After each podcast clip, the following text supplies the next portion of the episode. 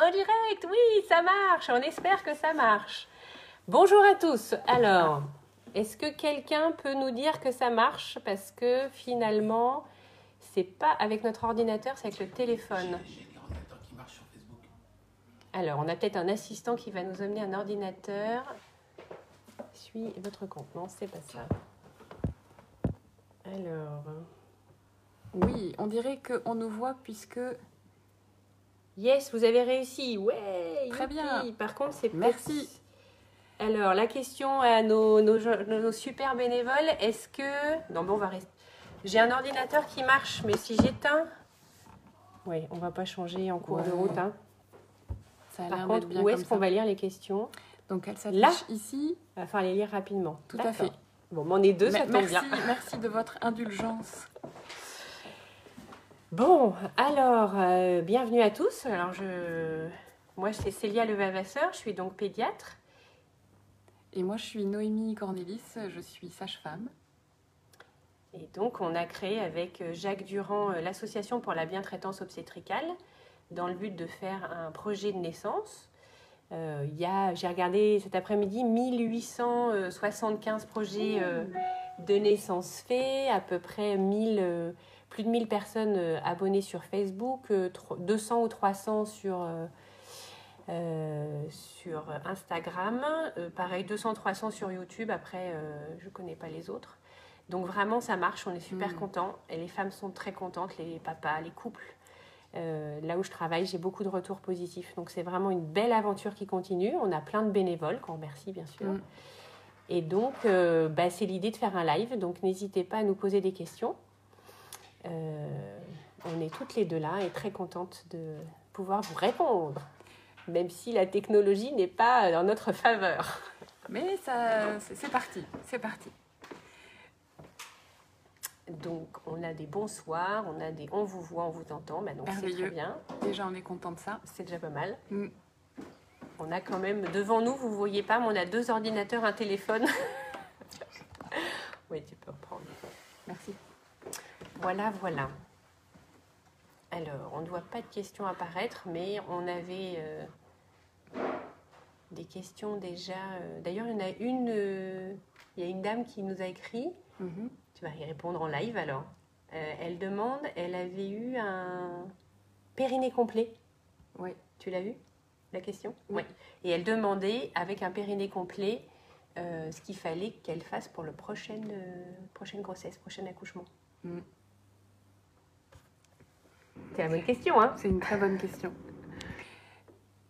Alors, euh, un périnée complet, peut-être je peux commencer par expliquer ce que c'est un périnée complet. C'est le fait que, on commence euh, par du, du haut niveau, le fait que le périnée, qui est donc la zone autour du sexe, se déchire lors de l'accouchement, lors de la naissance du bébé, et que cette déchirure, elle arrive jusqu'à l'anus et elle peut déchirer une partie du sphincter de l'anus. Donc on commence sur quelque chose qui n'est pas, euh, pas très fréquent, mais qui arrive de temps en temps.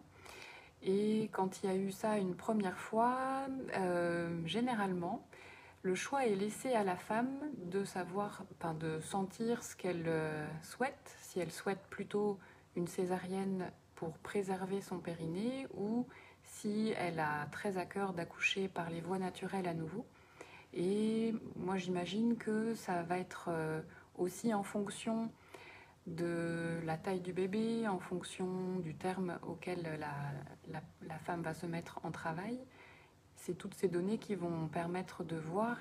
Et on peut imaginer aussi que ça va être euh, comme un travail d'équipe, c'est-à-dire que c'est difficile de dire à l'avance euh, oui pour euh, accoucher par voie naturelle. J'imagine que ça se réévalue au fur et à mesure où l'accouchement se fait pour se dire est-ce que c'est toujours raisonnable? Est-ce que ça se présente d'une façon qui paraît facile pour que l'accouchement puisse euh, se faire dans des bonnes conditions en passant par voie basse?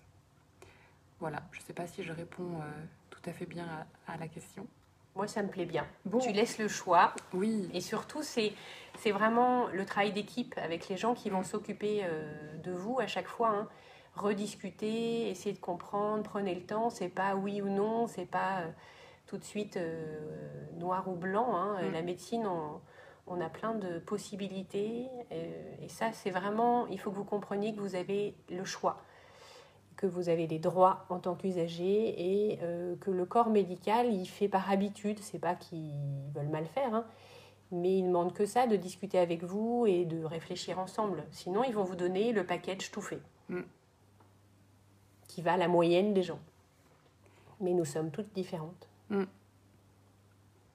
Et vu que vous accouchez avec votre corps et que votre corps sait accoucher, c'est euh, votre corps qui va vous donner plein d'informations. Et il n'y a que vous qui avez accès à ces informations que le corps donne. Et donc, c'est ça qui va être euh, bien de partager avec, avec euh, les soignants. Alors, nous avons une question qui arrive en direct. Je la lis. Pourquoi l'épisiotomie est-elle encore autant pratiquée en France alors qu'elle est remise en question ailleurs? Et peut-on la refuser? Alors, l'épisiotomie, c'est apparu comme... euh, Alors, peut-être pour celles oui, qui ne savent pas, tout à fait. ou ceux qui ne savent pas. Peut-être qu'il y a des messieurs qui ne savent au, pas. au démarrage. Donc, on parle à nouveau du périnée, qui est cette zone autour du sexe. Euh, une épisiotomie, c'est le fait de faire au moment où le bébé est en train de sortir une, euh, une incision, une coupure au niveau du périnée, comme pour agrandir euh, le passage. On imagine que ça, enfin, on imaginait que ça accélérait la sortie du bébé et que ça protégeait le périnée des femmes. C'est-à-dire que ça évitait notamment ces déchirures importantes, comme on parlait juste avant, qu'on appelle un périnée complet. Donc ça, c'est ce qu'on imaginait. Et en fait, on se rend compte que ça n'est pas, euh, ça n'est pas tout à fait exact. Ça ne raccourcit pas la, la durée de, de, enfin, ça n'accélère pas la naissance du bébé et ça ne protège pas de ces déchirures plus importantes. Donc, euh, pendant longtemps, on a hum, pensé protéger le périnée des femmes en faisant ça, alors qu'en fait, euh, quand on fait cette incision, l'incision, elle coupe la peau, elle coupe les muscles, et donc euh, c'est hum, une, remise en état après qui est plus longue que s'il y a une déchirure plus modérée. Et donc, on sait que la plupart du temps, les déchirures qui se font naturellement sont moins importantes que les moins profondes que les épisiotomies et qu'il vaut mieux une petite déchirure qu'une épisiotomie. Donc, on est dans cette remise en question à l'heure actuelle et c'est grâce à la mobilisation des usagers que ça s'est euh, euh, que ça s'est infusé dans les maternités. Et donc, c'est aussi une façon de, de pouvoir dire, comme vous avez du pouvoir sur ce qui se passe dans les maternités. Parce que les, les chiffres, vraiment, hein, euh, Mm. toi quand tu as commencé et moi aussi, euh, c'était euh, on va oser dire, 60, ouais. 60% d'épisiotomie et euh, quasiment toutes les femmes dont c'était le premier accouchement, Mm. ce qu'on appelle les primipares. Et on voit les chiffres depuis que les usagères, depuis que les couples se sont, euh, voilà, se sont énervés, euh, euh, grâce à Emma, grâce à plein plein de gens, les féministes en gros, hein, euh, que ce chiffre a baissé et on est plutôt à 20-30%. Ça baisse tous les ans euh, et euh, là où je travaille par exemple, on est euh, maintenant à, à moins de 8-9%. Donc c'est vraiment uniquement parce que les femmes ont dit et ont refusé, ou ont dit j'ai préféré éviter et que les soignants, alors oui, ça, c'est un changement de pratique. Il faut vraiment, euh, là avec le coronavirus, je pense que vous avez bien compris que les médecins ne savent pas tout, la science n'est pas une donnée exacte, qu'on apprend au fur et à mesure, qu'on croit bien faire, parce que les épisiotomies, c'était pour protéger Mm. les femmes, c'était pas pour être malveillant, maltraitant. Et que euh, cet acte-là, pour les protéger, finalement, on apprend au fur et à mesure que ça ne protège pas. Euh, et donc, on apprend difficilement. euh, de changer d'habitude, c'est difficile. Oui. Et les soignants, ils demandent que ça. hein. Donc, grâce aux études, on montre que finalement, ça ne protège pas, c'est l'inverse. Et donc, les gens changent, les soignants changent progressivement. Donc, c'est grâce à vous. C'est Mm. pas grâce aux soignants, c'est pas grâce aux, aux grands professeurs que vous voyez à la télé en ce moment. hein. Vous voyez comme ils, ils sont pas d'accord entre eux. C'est vraiment les, les usagères. Donc oui, vous avez le droit de refuser. Et c'est important d'en parler. Euh, L'idée du projet de naissance, c'est vraiment que ça soit un outil de communication qui vous permette d'échanger avec les soignants qui s'occupent de vous et de leur partager vos positions. Donc si vous refusez l'épisiotomie, c'est important de pouvoir en, en parler directement avec les personnes qui seront présentes au moment de l'accouchement. Alors l'idée, c'est, je, je, reviens sur ce que j'ai dit, c'est pas refuser, c'est de dire je préférerais éviter et d'en discuter. Comment le soignant qui s'occupe de vous se dise bon bah là, elle veut vraiment éviter au maximum, sauf gros problème, je lui ferai pas. Là, on a un, message où on a fait l'épisiotomie à cette femme, euh, à Cindy, euh, sans lui demander son consentement. Donc c'est la, mm. le sujet du consentement, c'est la loi. Donc c'est une loi, la loi Kouchner, euh, c'est une obligation. On doit vous prévenir de ce qu'on fait sur votre corps si vous n'êtes pas inconsciente, bien sûr. Donc c'est, euh, ça ne se fait, enfin, ça ne doit plus se faire. Je vais le dire autrement. Ça ne mm. doit plus se faire. Donc il faut absolument euh, expliquer que si vous, avez une épisiotomie, vous voulez qu'on vous prévienne. Mais il y a des femmes qui veulent pas, qui disent s'il y a une épisiotomie, je préfère ne pas être au courant. Donc c'est pareil, c'est pas malveillant de faire une épisiotomie sans prévenir, c'est pour dire bah, je lui dis pas pour pas qu'elle stresse. Donc si vous dites, si jamais il y, a, vraiment une épisiotomie, je préfère que vous me le disiez ou je préfère que vous ne me le disiez pas. D'où l'intérêt du projet de naissance pour que le, la sage-femme ou l'équipe qui s'occupe de vous sache que vous avez besoin. Il faut que vraiment, l'idée, c'est d'exprimer tous vos besoins. Et on est tous différents, je vais le redire plein de fois. Tout à fait. Il y en a qui ne veulent pas savoir. Hein. Tout à fait. Et donc c'est ça qui est important. Euh, on peut imaginer que le projet de naissance, il sert vraiment euh, à ce que les soignants qui s'occupent de vous fassent connaissance avec vous rapidement. Il y a, pour la plupart des personnes qui accouchent dans les maternités, vous n'allez pas connaître la personne qui s'occupera de vous, elle ne vous connaît pas non plus. Donc le but, c'est vraiment d'avoir comme un résumé de tout ce qui est important pour vous, et notamment par rapport à l'épisiotomie, c'est de pouvoir vous positionner clairement vous, de dire que vous n'en souhaitez pas, que si jamais le soignant euh, pense que c'est utile, est-ce que vous voulez être prévenu ou est-ce que vous voulez pas être prévenu C'est tout ça qui va permettre comme de se mettre au point, de se mettre d'accord avec les soignants avant avant d'être confronté à ça, pour éviter de se retrouver à vivre une situation qui soit euh, difficile pour vous après si ça s'est pas passé comme vous le souhaitiez.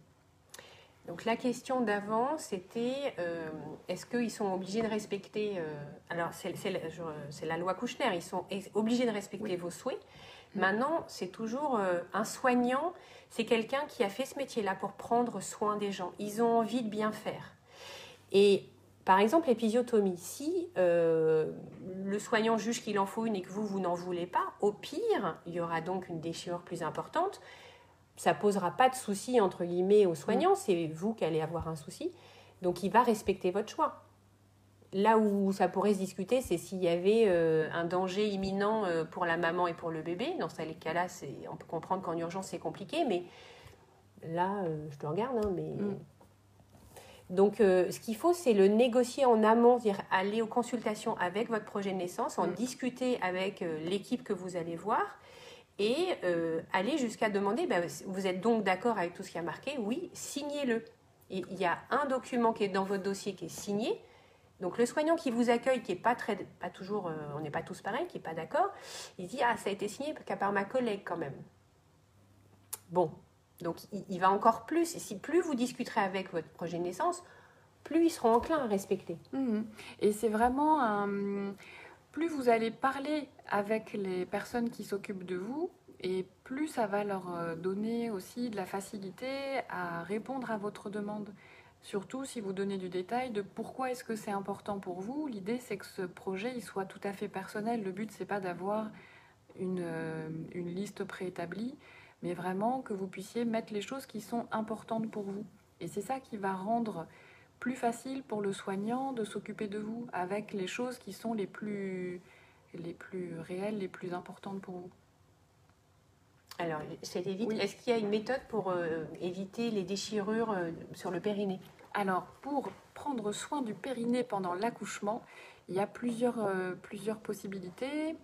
Ça se travaille en amont, c'est-à-dire que c'est possible pour les femmes qui le souhaitent de masser le périnée alors, il n'y a pas d'études qui montrent l'efficacité du massage du périnée parce que c'est assez difficile d'évaluer euh, avec précision que le massage soit fait de la bonne façon pour euh, toutes les femmes.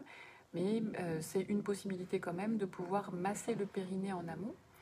Et la position d'accouchement va avoir aussi une grande part dans la protection du périnée.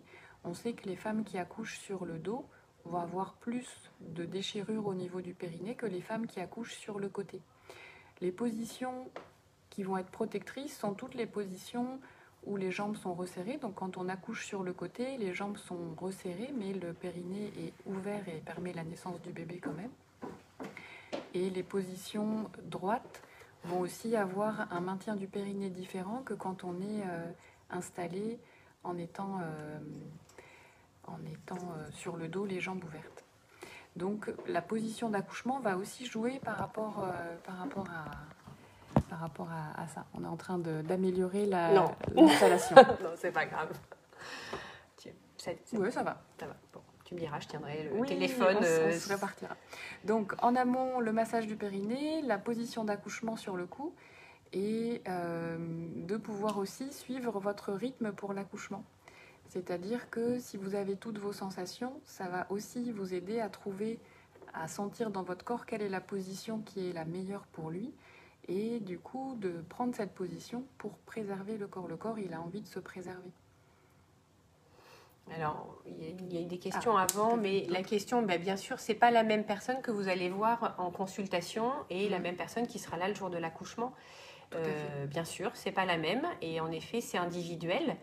Mais déjà, si on a une qui s'engage à respecter votre projet de naissance, alors que si d'emblée on vous dit non, mais ça c'est hors de question, euh, bon bah quel est le problème? L'idée, c'est de discuter, de voir où est la négociation possible en fonction des établissements. Donc, c'est l'occasion. Ouais.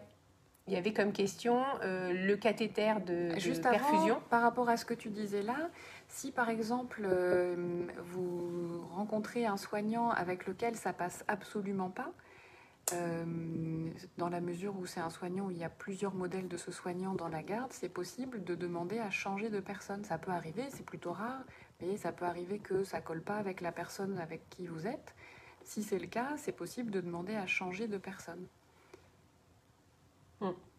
Voilà, et puis d'emblée de discuter, quand vous êtes en début de travail, euh, de discuter, de, de rediscuter de tout ce que vous voulez, de faire connaissance.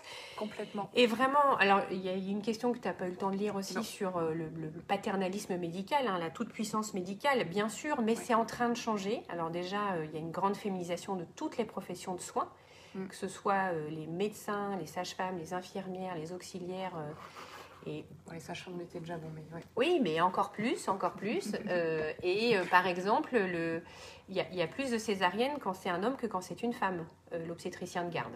Donc ça, de façon internationale. Mm. Donc il faut quand même voir que ça change, ça bouge. Il faut être positif. Hein. On n'est pas là pour. Le but, c'est pas du tout d'être contre les soignants et de dire que c'est des despotes et qu'ils vont pas vous écouter. C'est l'inverse. C'est de faire Ils alliance. ont envie de vous faire plaisir mm. parce que ils veulent des chocolats à la fin. des croissants et du thé et du café. Non, mais ils ont vraiment envie de vous faire plaisir. Eux, euh, à la fin de leur journée, si euh, vous repartez de votre accouchement, vous n'êtes pas content euh, de ce que vous avez eu, eux non plus, ils sont pas contents. Si par contre tout s'est bien passé, il, faut vraiment comprendre, c'est des êtres humains en face de vous, c'est pas des robots. Hein.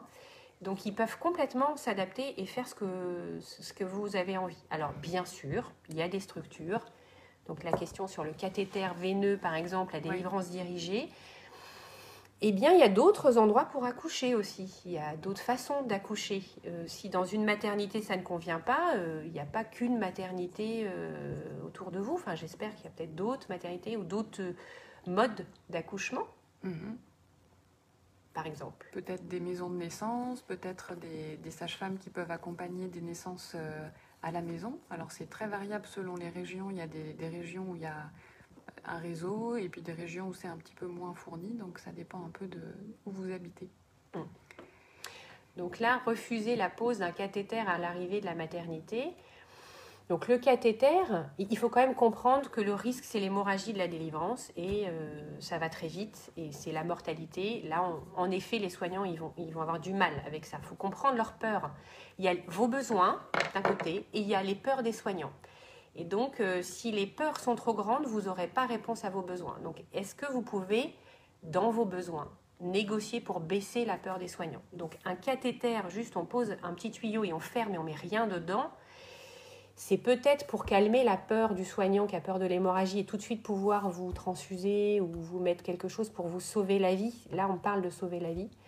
Euh, c'est pas une chose qu'avoir une perfusion, avoir un tuyau, être bloqué, pas pouvoir se mobiliser.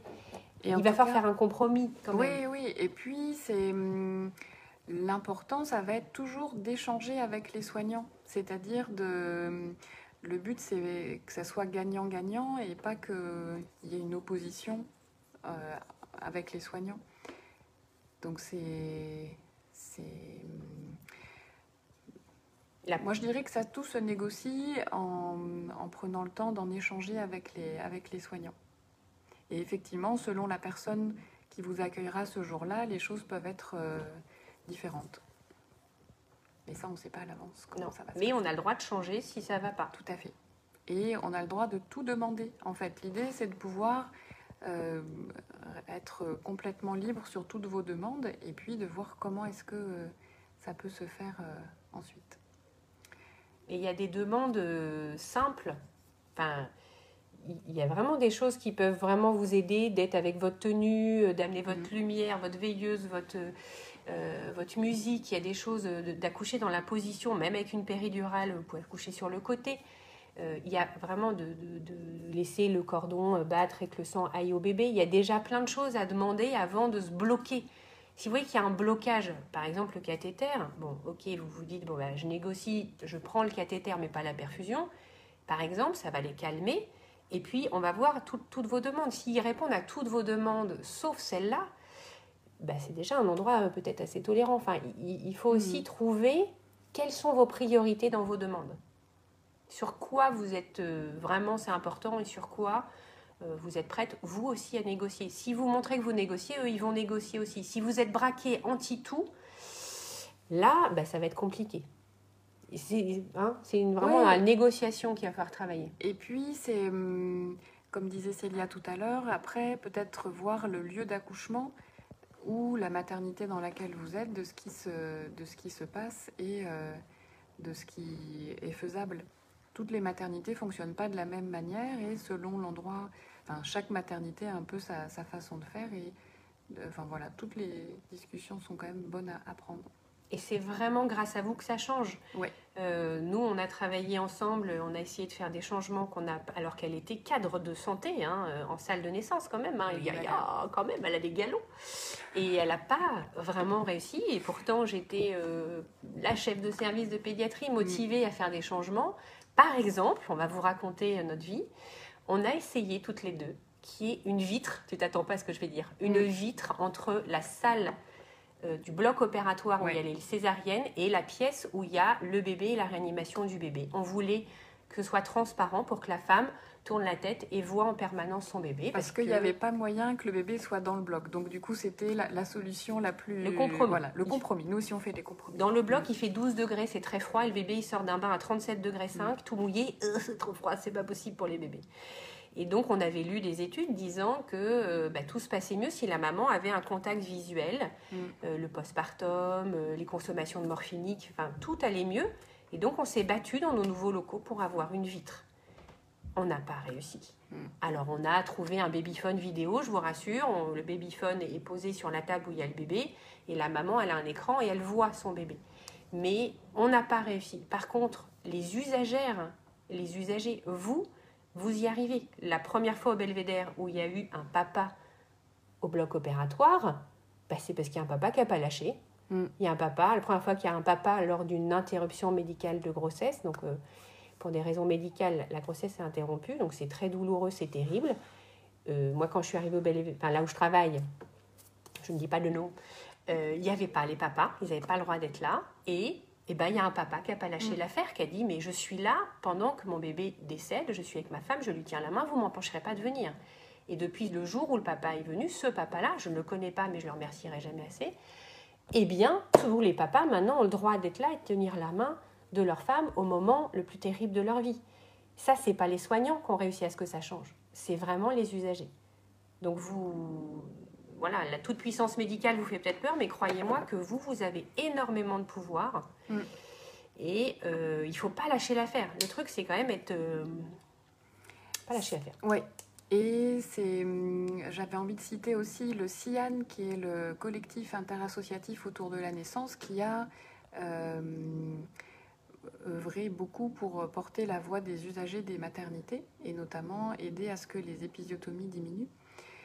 Et euh, pour revenir sur euh, mon passé de cadre, la chose dont je me suis rendu compte à ce moment-là, c'est que c'est difficile de faire changer les soignants juste pour les faire changer. Mais par contre, quand c'est vous qui arrivez avec des demandes précises, les soignants vont beaucoup plus facilement s'adapter à vos demandes parce que c'est personnifié, c'est vous qui demandez, c'est quelque chose qui est important pour vous et on sait que les naissances, c'est des moments uniques. Même si vous avez plusieurs naissances, ça sera à chaque fois un moment unique. Et donc c'est parce que vous arrivez avec vos demandes particulières qui fait que les soignants vont s'adapter plus facilement. Donc faut effectivement tenir bon pour euh, euh, porter votre parole auprès des soignants. Et c'est important d'avoir en tête que vous êtes euh, au même niveau. En fait, vous arrivez avec tout votre corps qui va accoucher, qui contient toutes les connaissances et donc, vous êtes à égalité avec les soignants dans la mesure où tout se passe bien pour vous et pour le bébé. C'est vous qui savez ce qu'il faut faire et c'est vous la, chef, c'est vous la capitaine du navire. Donc, faut garder ça en tête dans la mesure où tout est bien pour vous et pour le bébé. Et c'est uniquement s'il y a des pathologies, donc s'il y a quelque chose qui se passe pas bien pour vous ou pas bien pour le bébé, ce qui est plutôt une minorité des cas, où là, l'équipe soignante prend la main pour intervenir. Alors, il y a une question sur l'aspiration du bébé. Une question pour moi Oui, ça me paraissait judicieux que tu répondes. Oui. Alors, un bébé qui naît par césarienne, c'est pas prévu. Le bébé, il n'a pas euh, euh, suffisamment. Euh, il n'est pas au courant, il n'a pas reçu l'invitation ni le faire part de naissance, donc il n'a pas assez d'hormones. Alors, de stress, c'est pas un joli mot, mais d'hormones qui l'excitent. et donc, en général, dans la moitié des cas, en cas de césarienne, il a du mal à respirer et il faut qu'on l'aide alors oui, on aspire le nez, la bouche pour pouvoir après souffler de l'air dans le bébé, pour lui montrer qu'il a un parachute extraordinaire, il a un poumon, enfin il en a deux même, et qu'il faut qu'il s'en serve. Donc quand on a une césarienne, dans la moitié des cas, on a besoin d'aider le démarrage du bébé. C'est pas long, mais d'aider un peu. Mais un bébé qui va bien par les voies naturelles, il n'y a absolument pas besoin de l'aspirer. On l'a longtemps fait parce qu'on a cru que c'était bien, comme l'épisiotomie, on croyait que c'était bien. Mm. Donc on aspirait le nez, la bouche des bébés, tous les bébés y passaient. Et puis on s'est rendu compte que bah, ça faisait un œdème. Alors après, j'arrivais pas à respirer. Euh, qu'on enlevait les sécrétions, donc le liquide amniotique est un peu sucré, donc il faisait plus de baisse de sucre après. Euh, que c'était douloureux et il y en avait même qui voulaient plus aller euh, téter parce que la bouche c'était devenu méchant et il voulait plus téter facilement.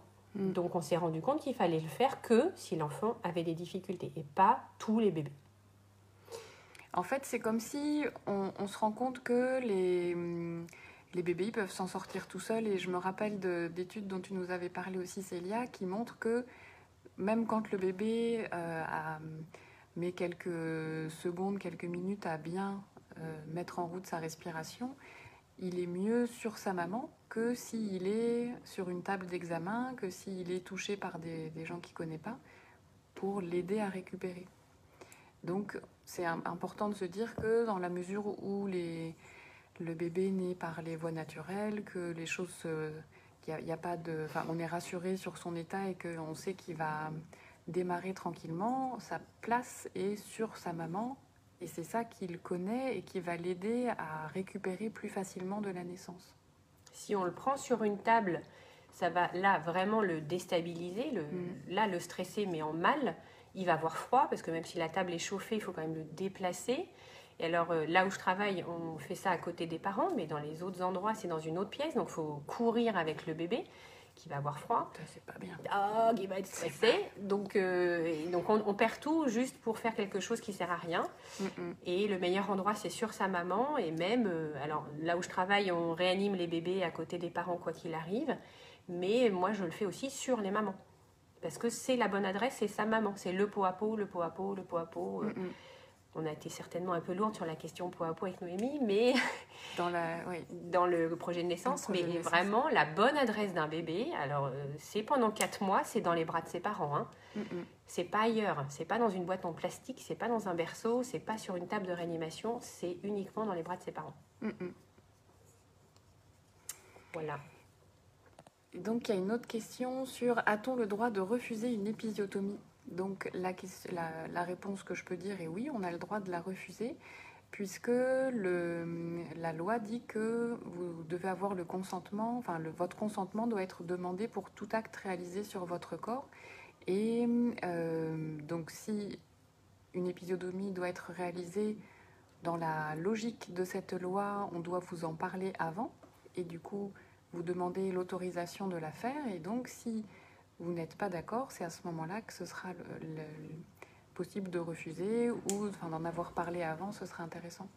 Est-ce que tu veux partager euh, cette histoire? Madame, euh, oui. j'ai vu une dame, En je ne sais pas, en vrai, une vraie dame. Alors si je suis appelée euh, en salle de naissance, c'est que le bébé va pas très bien, hein, sinon on n'appellerait pas le pédiatre. Je suis appelée que si ça va mal pour le bébé. Donc le cœur du bébé ralentissait, c'est des malaises. On appelle le pédiatre, on appelle l'obstétricien.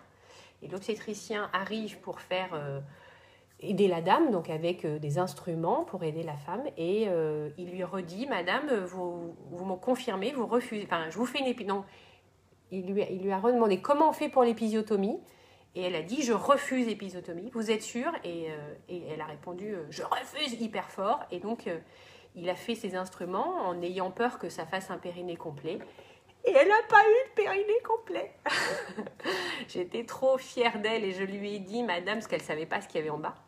Donc j'ai demandé à la sage-femme, est-ce que c'est bien ou pas ce qu'il y a en bas? Oui, oui, oui, c'est bien, c'est juste une petite déchirure. Et donc je lui ai glissé à l'oreille, madame, c'est bien, bravo. Mm. Elle était toute contente. Et, Et donc il y a des, des- voilà, il y en a des courageuses. Après, euh, heureusement, il n'y a pas toujours des problèmes chez le bébé, il n'y a pas toujours be- besoin d'instruments. Donc euh, déjà, parlons de quand ça va très très bien. Mm, mm. Si déjà, on, sur les enfants et les mamans qui vont bien, on faisait pas d'épisio pour rien, on n'aspirait pas les bébés pour rien, on les laissait en peau à peau euh, sur leur maman ou au bloc opératoire sur le papa. Si déjà on faisait tout ça, si on laissait euh, le cordon, le sang du placenta au bébé, si on vous fichait la paix en gros, hein, ce serait déjà Mm. bien, quand tout va bien déjà. Ce serait bien, Ce serait rudement bien, oui. dans Carrément. un monde où on rêve. Mm. Alors, il Je a- crois qu'il n'y a pas de questions. Si pour- tu avais un Ah. sur le, le, le, le- comment on dit, la délivrance dirigée. Là, il y avait une dame, la dame avec le, la valve, qui demandait si on, peut re- enfin, si on peut refuser la délivrance dirigée. Alors, dans, dans l'idée, on peut.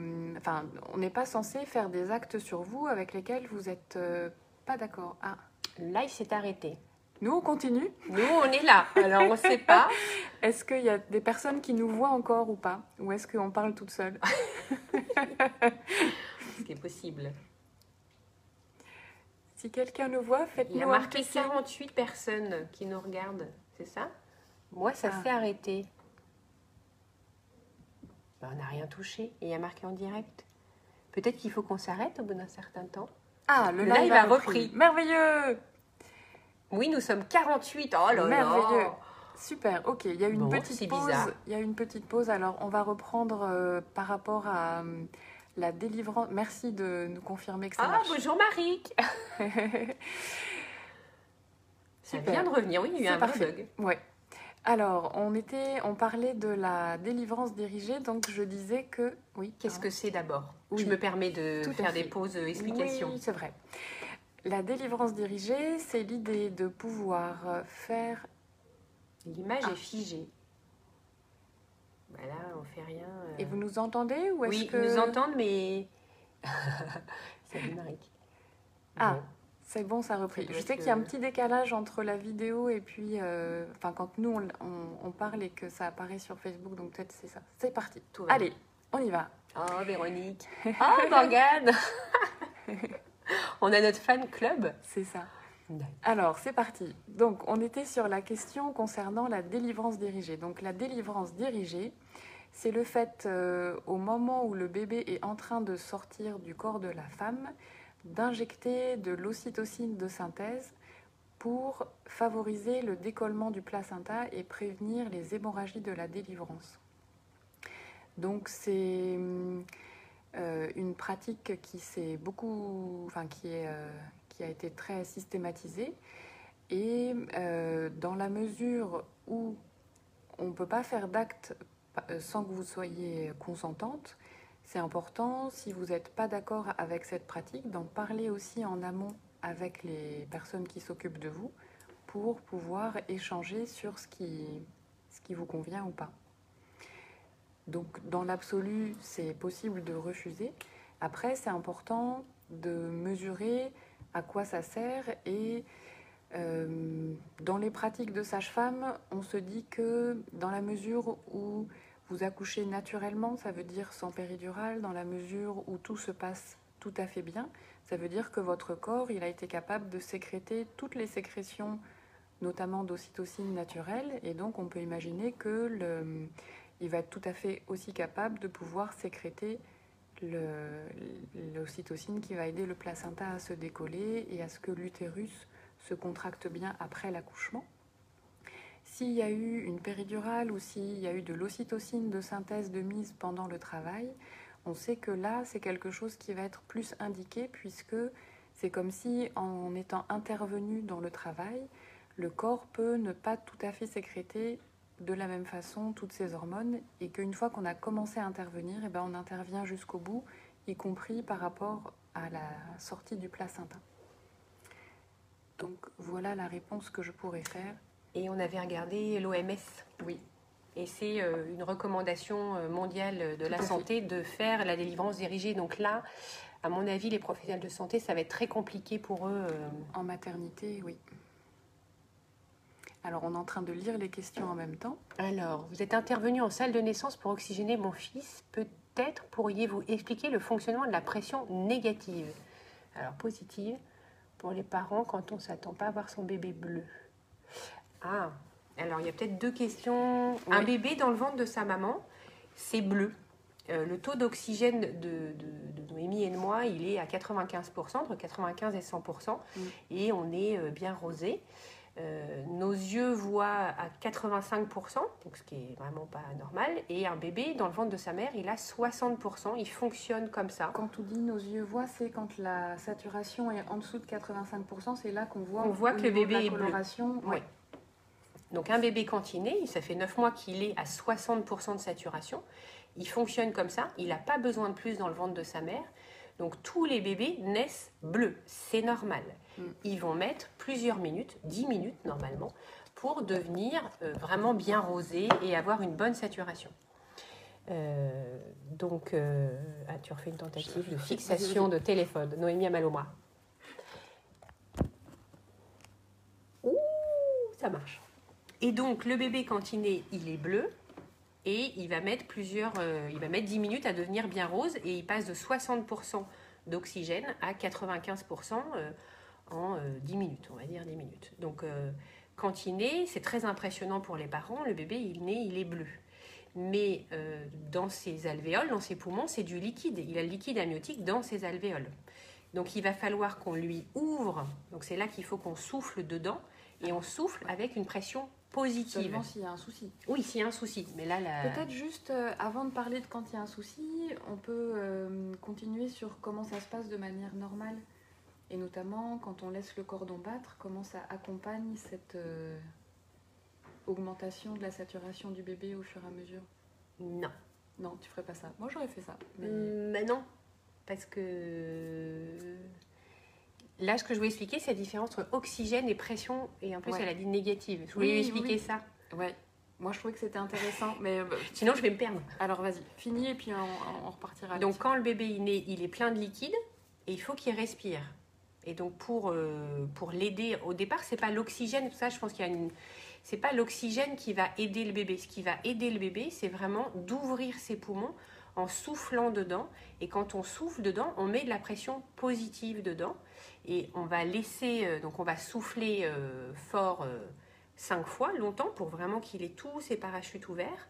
Et c'est ça qui va vraiment permettre de faire fonctionner le cœur dans l'autre sens, que dans le ventre de sa maman, il a un sens et après, il faut qu'il change de sens. Donc c'est le fait d'ouvrir très fort ses poumons, puis de lui laisser le masque sur le visage. Donc c'est ça qui a dû impressionner cette maman. C'est on met un masque sur le visage et on le maintient, donc c'est ça la pression positive, on maintient un masque sur son visage, euh, que ce soit euh, dans une autre salle, sur la table à côté ou sur la maman. Et euh, c'est cette pression positive qui va aider le bébé, parce que quand on souffle dans un ballon de baudruche, au début, on souffle, ça fait mal aux oreilles, et puis d'un coup, pouf, c'est facile. Ce qui est difficile dans un ballon de baudruche, c'est le départ. Et donc la pression positive, ça nous permet de souffler un tout petit peu dans le bébé pour qu'il ait les alvéoles ouvertes comme des petits ballons tout ouverts. Et lui, a que le facile à faire. Tim, tim. Et nous, on souffle juste pour que ce soit un peu ouvert et pas complètement fermé, qu'il ne perd pas de zéro pour ouvrir. Et ça, c'est trop dur pour lui. Donc la pression positive, c'est je laisse, je souffle un tout petit peu, la machine souffle un peu dans le bébé et les alvéoles sont un tout petit chouïa ouvert. Et le bébé, il fait le facile. Et ensuite, si ça, ça suffit pas, on met de l'oxygène en soufflant dedans, mais normalement, on a, euh, c'est vraiment le fait d'ouvrir toutes les alvéoles et toutes les petits, tous les petits ballons qui va aider le bébé. Si on en est à mettre de l'oxygène, c'est que ça va pas du tout quand même. En général, on met pas d'oxygène comme ça. Hein. Donc c'est la différence entre oxygène et pression positive. Tout à fait. Et donc la bonne nouvelle, c'est que la grande majorité des bébés, ils savent faire ça très bien tout seuls finalement. C'est ça qui est bien. C'est ça qui est bien. Mm. Et les grands-mères, avant, elles faisaient euh, comme ça, comme ça. Mais on tape plus les bébés maintenant. Non, plus ça. comme dans le clip de Jean-Jacques Goldman juste après ça. Vous regarderez le clip et vous verrez que... Mm. On fait plus ça. On fait plus ça. Non, on fait plus ça. Non, mais comme quoi on fait des progrès aussi en réanimation pédiatrique. On est plus doux. Tout à fait. Euh, juste avant de répondre à une autre question, peut-être là, euh, moi je trouvais que c'était intéressant de parler du, du, clampage du cordon. Est-ce que tu veux bien toucher un mot sur le, clampage tardif? Tout à fait. Donc le bébé, il est raccroché euh, au placenta par le cordon. Alors le cordon, la première fois qu'on en voit un, c'est visqueux, c'est transparent, c'est vraiment bizarre. Hein, c'est un peu étrange quand même. Et euh, tant qu'on sent euh, des pulsations dans le cordon, ça veut dire que le sang du placenta, il va dans le bébé. Et même si le bébé, il est en peau à peau sur sa maman euh, qui est allongée, parce qu'avant, en fait, on nous interdisait de faire ça parce qu'on disait le placenta, il est plus bas que le bébé. Et donc, le risque, c'est que le sang aille du bébé au placenta et non pas l'inverse. Mais ça, c'était mal connaître la nature qui est bien organisée. Eh oui, mais on avait peur. Il faut comprendre qu'il y a beaucoup de choses en médecine, c'est que de la peur avec le coronavirus, vous voyez la peur que ça peut faire, même chez les médecins et les scientifiques.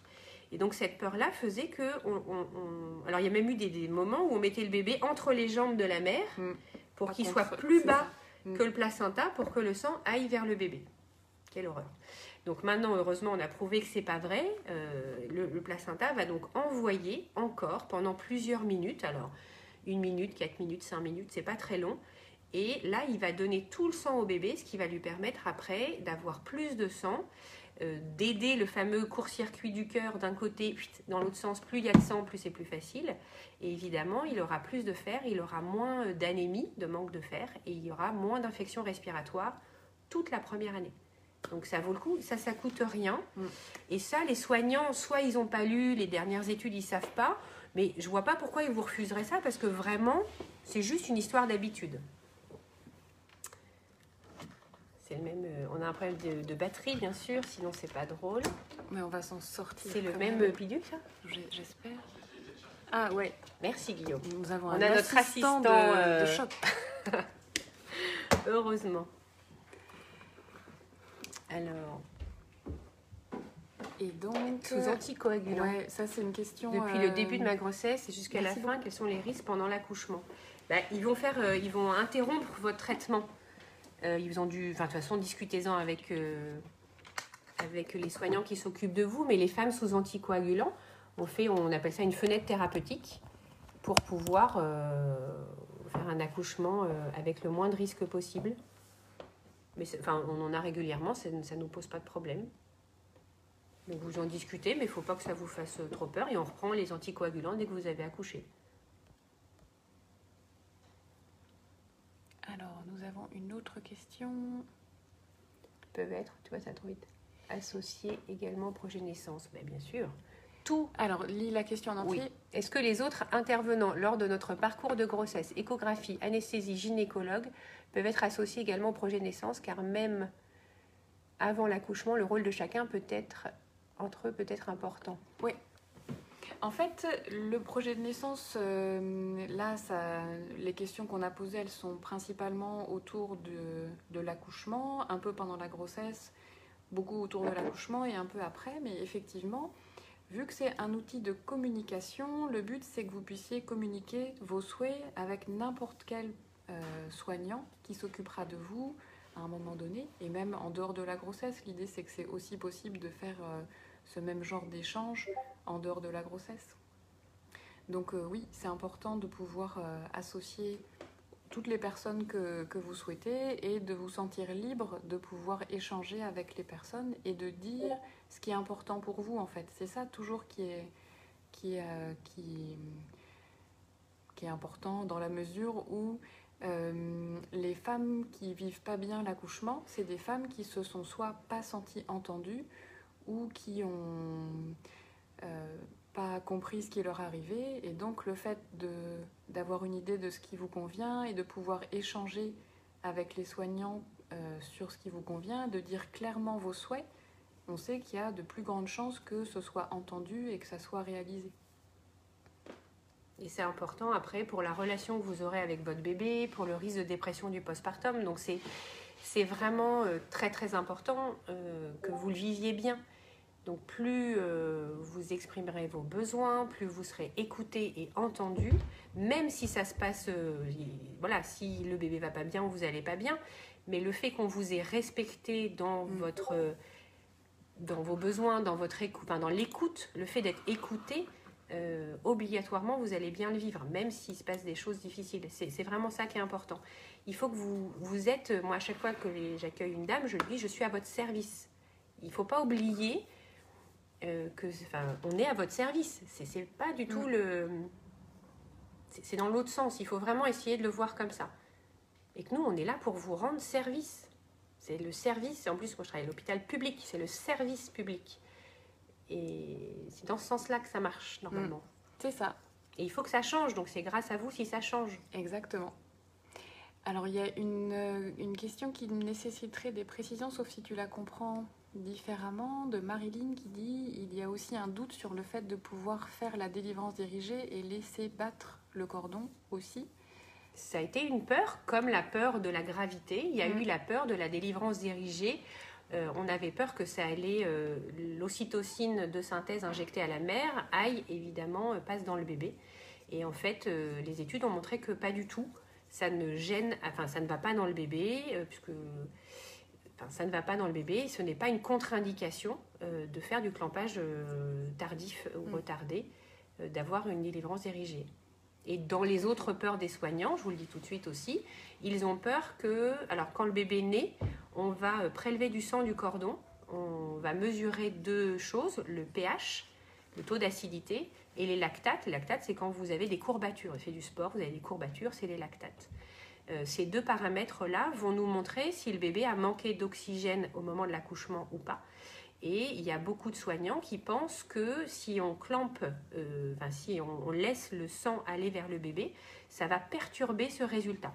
Donc oui, ça le perturbe de 0,01. Donc en gros, on s'en fiche. Donc ça veut dire que euh, si ce prélèvement est nécessaire pour le bébé, euh, on peut laisser euh, battre le cordon quand même. Si une délivrance dirigée est nécessaire, on peut laisser finir le cordon de battre également. Donc euh, voilà, c'est grâce à des études qui montrent que le, que le, on peut, enfin tout ça est compatible.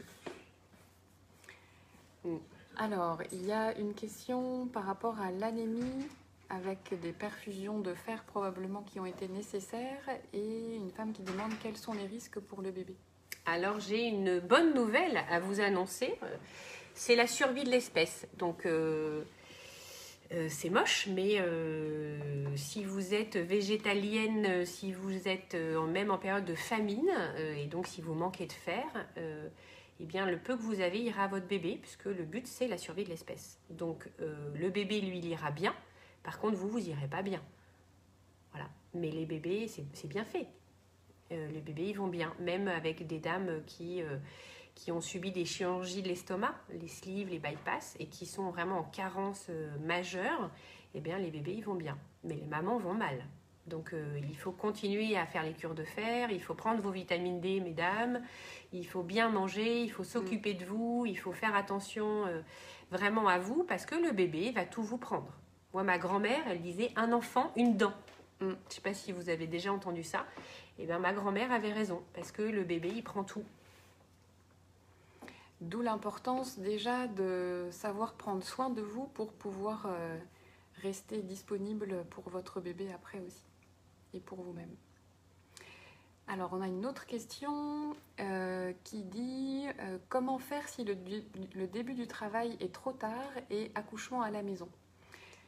Eh bien, généralement, quand le travail se met en route très rapidement, euh, et que vous vous rendez compte à un moment donné que vous n'avez pas le temps de partir à la maternité, on se dit que c'est effectivement euh, plus raisonnable de rester chez soi que de prendre la route si vous pensez que l'accouchement est imminent, puisque accoucher en étant en mouvement dans une voiture, c'est pas, pas très joyeux, il y, a mieux. Donc à ce moment-là, il vaut mieux rester chez vous. Et euh, globalement, votre corps, il va savoir faire tout ce qu'il y a à faire. Dans les choses qui peuvent être rassurantes, c'est d'appeler le SAMU, le, 15 éventuellement. Ça sert à rien d'appeler les pompiers ou euh, si vous devez appeler quelqu'un, c'est plutôt le 15 qui va envoyer une équipe euh, par rapport à, venir vous assister. Mais généralement, quand c'est comme ça, l'accouchement est parti, va se faire et euh, vous allez le, vivre comme, comme comme vous allez pouvoir, mais en tout cas, vous allez vous débrouiller. Euh, votre corps va savoir faire. Vous allez vous rendre compte que votre corps sait faire. Et euh, c'est l'occasion de pouvoir peut-être dire les choses qu'il y a à faire quand le bébé est né. Une fois que le bébé va être né, en gros, à part le prendre, le mettre sur vous, le sécher pour faire en sorte qu'il reste au chaud, et puis si vous souhaitez euh, l'allaiter, le laisser prendre le sein, en gros, il ne va pas y avoir grand-chose d'autre à faire la bonne nouvelle, c'est qu'en étant dans votre environnement, c'est une source de sécurité pour le corps et il va de ce fait-là fonctionner de façon optimale. Donc, euh, si l'accouchement se fait à la maison, eh ben, c'est que ça devait se faire comme ça. Et, euh, et ça se passe bien. Et ça se passe Toutes les expériences, on en a combien? 4-5 par an, on va dire? Mm. Donc depuis 18 euh, ans que je travaille euh, là où je travaille, euh, il y en a 5 par an et les bébés vont tous bien et les mamans vont tous bien. Quand ça se passe, on dit brillamment, j'aime bien votre expression de sage-femme. Tout à fait. Un Elles disent brillant, travail brillant. Quand le travail est brillant, et eh ben l'enfant il a toutes les hormones qu'il lui faut aussi mm. pour respirer, pour s'adapter. La seule chose, c'est qu'il faut qu'il ait chaud. Donc vraiment, vous le mettez contre vous, vous mettez des serviettes sur, sur le bébé. Et puis, bon, s'il veut téter, il veut téter. Mais euh, parce que je t'entendais dire ça et je me disais, madame au biberon, elle va penser quoi? Il bah, faut le laisser au chaud. Au chaud. Et il n'y a pas d'urgence à donner à manger. C'est un réflexe euh, d'aller téter, mais ils n'ont pas faim. Ils viennent juste, le, cordon, il n'est même pas coupé. Donc, ils ne meurent pas de faim. N'ayez pas peur, préparez pas un biberon tout de suite. Hein. Non. Voilà, vous le laissez en peau à peau, vous le mettez bien au chaud, vous attendez que les pompiers, le SAMU viennent vous chercher. Euh, et si vous pouviez vous battre pour arriver ensemble, Ouais, Parce que ça, ça me désole quand on voit la maman arriver et puis le bébé après.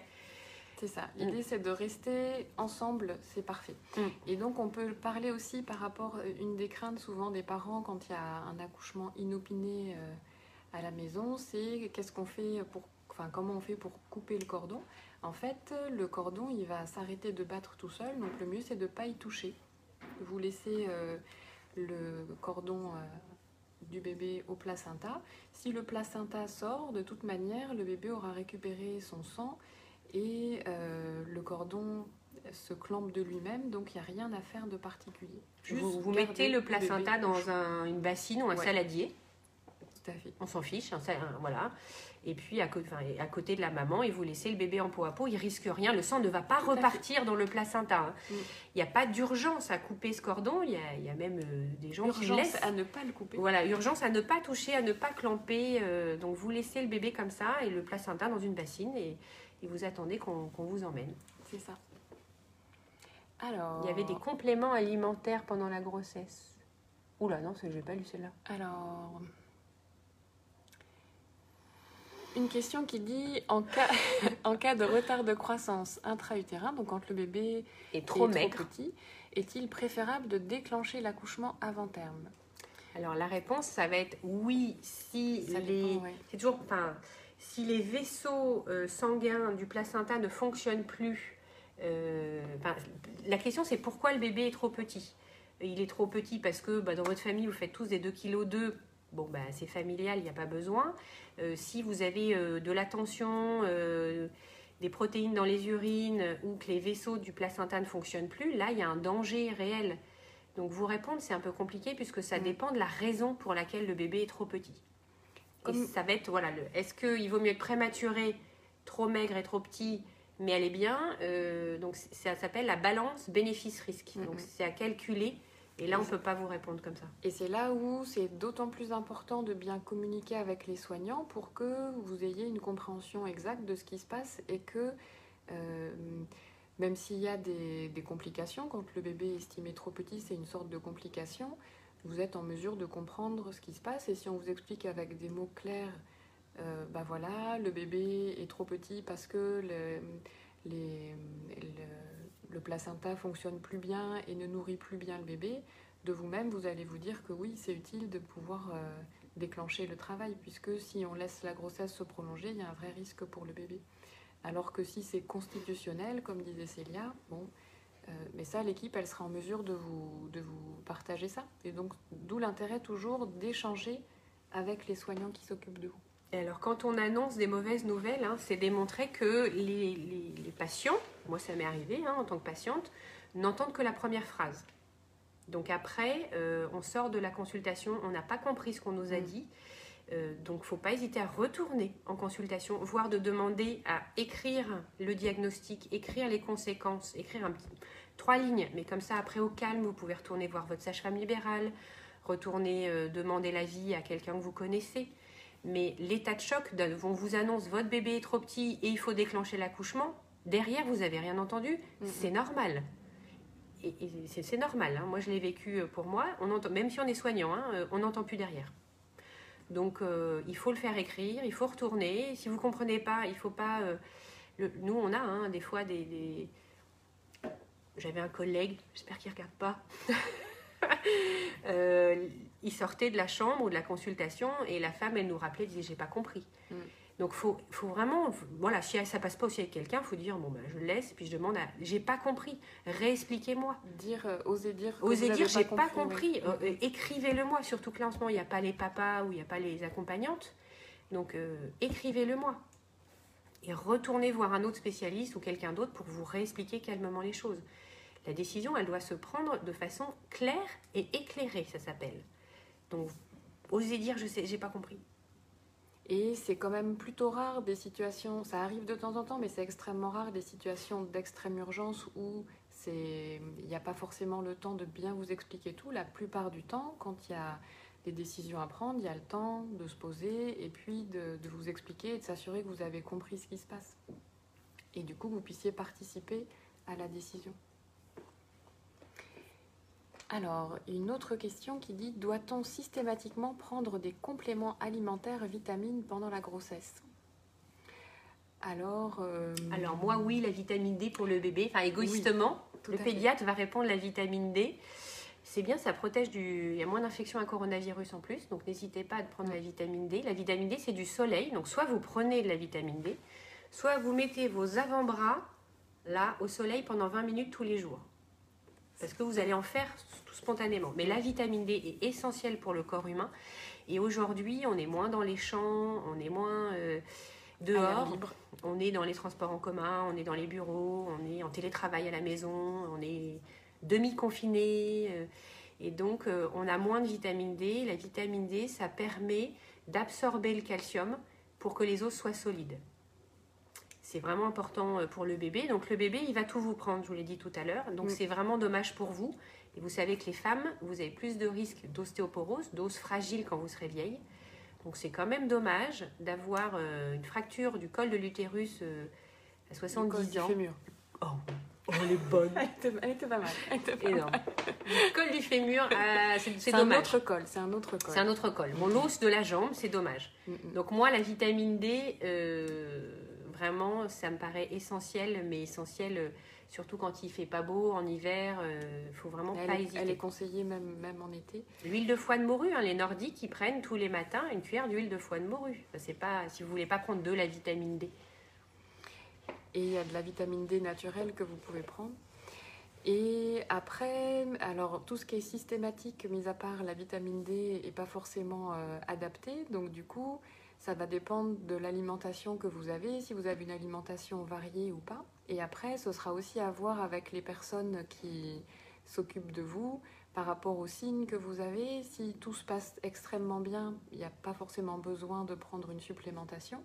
Et puis, par exemple, euh, c'est possible de parler des, contractions utérines qui peuvent arriver au fur et à mesure de la grossesse et qui sont euh, parfois euh, handicapantes dans la vie et qui peuvent amener à une menace d'accouchement prématuré.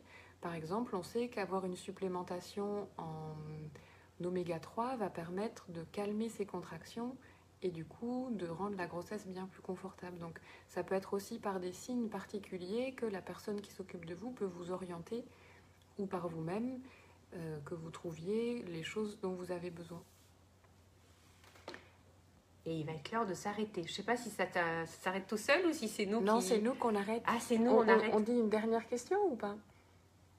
Parce qu'il y en a encore plein. Il y en a encore plein. Bah, c'est bien pour notre première. Ça, prouve que, c'est super. Bon, ben, on se dit que c'est bien d'arrêter. Bah, oui, Donc, on, s'arrête sur cette, euh, sur cette question des supplémentations. Voilà. Et eh ben, merci. C'est ça. Merci d'avoir assisté à ce live. Et puis, on, reprendra pour euh, répondre à d'autres questions. A priori, s'il y en a encore, on pourra refaire un autre live. Ben oui, on voulait voir si ça marchait, mais oui, ça marche. Ça marche. Donc, on, refera un rendez-vous avec grand plaisir. Donc, euh, merci à tous. Ouais, à très vite et à bientôt.